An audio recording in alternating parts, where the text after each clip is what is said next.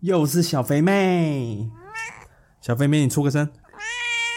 猫猫，又是猫猫。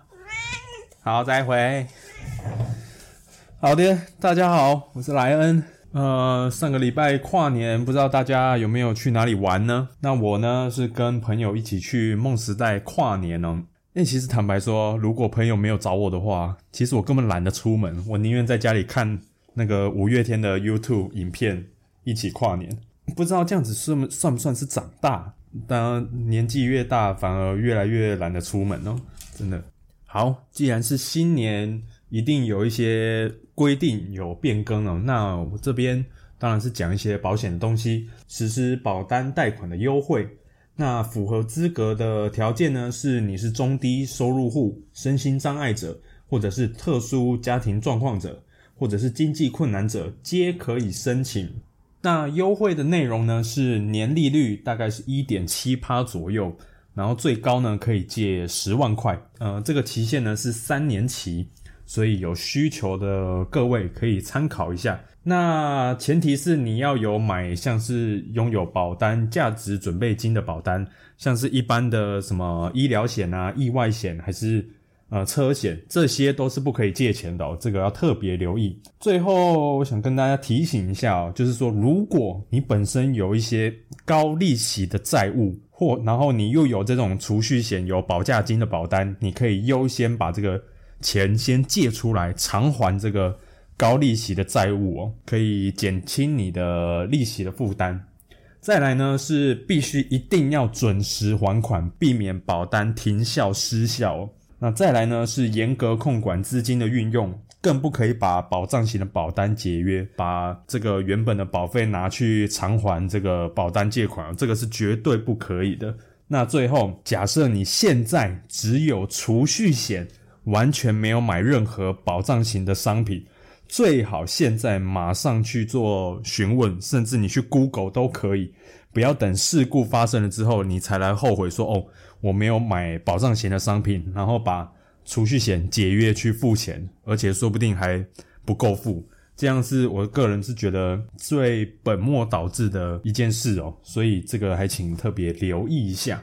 哎，最近我真的不知道是不是因为过年快到了，然后可能大家领年终啊什么之类的。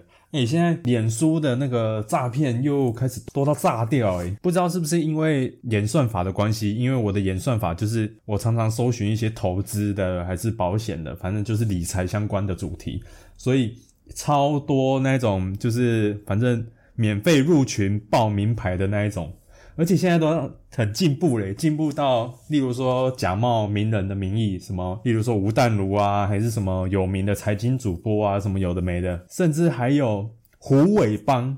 胡伟邦是那个讲白一点，就是有点像是有名的那种股市大户，就是有些筹会看筹码面的，就会看那个胡伟的那个证券公司，看有没有进出场。这个应该如果有做那种短线操作，应该应该有都有认识胡伟邦这个名号。再来的就是那种美女照片嘛，这个前几集应该有讲过。接下来我就想问大家一个问题哦，就是嗯，可能各位例如说买电脑好了，买手机还是买任何的生活用品。明明就是都会去呃什么，反正都会去 Google 嘛，然后看人家的开箱什么之类的，都会去研究。但是为什么保险反而就不研究了，就反而就听业务说什么哦，就是就是什么，然后就买了。这个我就觉得这个状况蛮奇怪的。但是这也跟呃现在的那个法规也有关系嘛，就是我们又不能做什么，像像一堆投资的频道都在做什么，例如说分析零零五零零零五六啊这些有的没的。我几乎没有看到有任何的 YouTube 还是任何的自媒体有去公开的去讲说哦某某保险商品啊怎么样怎么样怎么样？我觉得这个是可以进步的地方啦。对消费者而言，应该是他越对这些金融商品越了解，然后他才可以做出最明智的判断。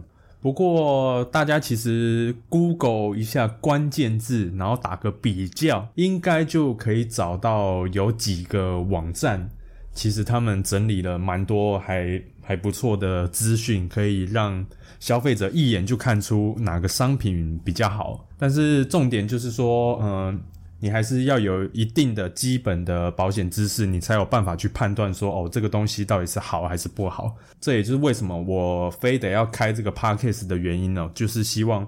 透过每一集的节目，可以慢慢的提升各位的呃金融知识。最好的方式就是你自己去规划你自己的保单。我觉得这样子才可以真正的避免有任何的有心的业务想要从这个中间去卖一些不合适的商品给各位哦。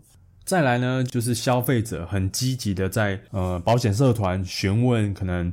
业务的搭配啊，他直接发在网络上问说，这样子的搭配到底是好还是不好呢？其实我觉得，呃，这样子问问网络上业务的问题呢，可能一百个业务一定有一百个答案。那到底哪一个答案适合你自己，只有你自己知道。那我举个例子好了，像我个人的话，我就会回答说，我会先跟他说，呃，一个人的收入分配大概就是六三一法则。那十趴大概就是你的保费预算，最多十五趴。先把预算的概念跟他讲讲出来，然后再来跟他谈说，哦，到底是要买终身的好，还是定期的好？我个人呢，就是那种定期险派系的。那如果你是终身险的，那这个就是个人选择嘛，不要说什么哦要比较来比较去的。通常我后面就会再补充说，哦，保险呢大概就是买到刚好就好了，你买多买少都不好。那其实更重要。的是，我们要把每个月存下来的钱，扣掉生活费，每个月存下来的钱，去积极的做投资规划，尽早借由长期投资。好公司的股票创造被动收入，然后来因应我们的高龄风险。最后再补一句说，金融工具不止一种，要互相会搭配使用，才能尽早的财富自由。原则上就是我回答在网络上回答消费者的模式大概就是这样，然后再贴一个我的个人品牌的链接给他。所以我回答的思维是走财务规划的思维去。给客户建议哦，像我非常推荐一本书籍，建议大家一定，也不是说一定要买来看了，你甚至可以去图书馆翻翻看这个作者的内容，我觉得都很有帮助。这一本书叫做《全方位理财的第一堂课》，那作者呢叫做缺右上，他本身呢是早期呢就到美国读书，读书之后哦好像还没毕业就兼着做保险经纪人起家，接着呢考取那个 CFP 财务规划师证照，然后最后呢成立了自己的基金公司，成为基金经理人。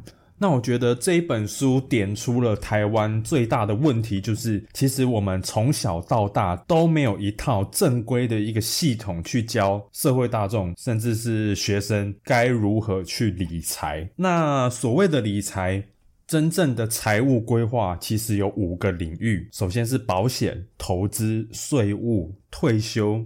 最后是遗产，那这五种领域呢？台湾人最喜欢全部都靠保险来解决。我觉得这个是坦白讲啊，是最大的问题啊。呃，像是在新闻啊，不是很常听到说什么哦，台湾的保险渗透率全球第一，一个人至少有三四张的保单。但是呢，其实你去统计说。台湾人的平均寿险保额只有一百三十六万哦，代表我们这个三十万寿险大军啊，包含我自己，那应该都还有必须要再更努力的去推广低保费高保障哦哦，所以这本书我推荐给大家，到底什么叫做理财？可以透过这本书有一个最基本的认识，认识说一个整体的。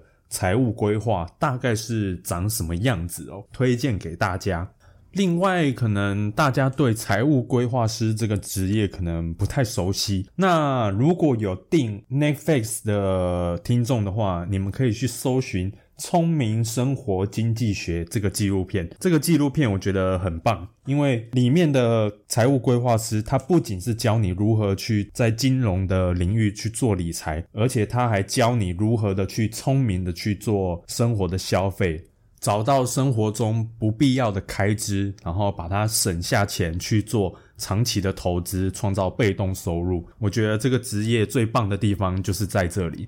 有别于金融业的业务，一一直疯狂的推销消费者去买东西，反而是教导消费者如何聪明的把每一块钱发挥最大的效益。这也是我想要努力的方向，而不只是做一个保险业务而已哦。那最后呢，分享一下我的新年新希望。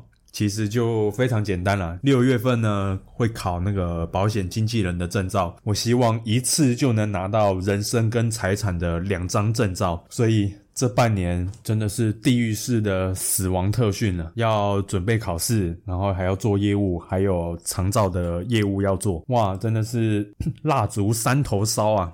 不过我还是给自己一个承诺，就是说至少一个礼拜要上一集的 podcast，然后跟大家分享一下我最近的近况，还是有一些实用的知识跟大家分享一下。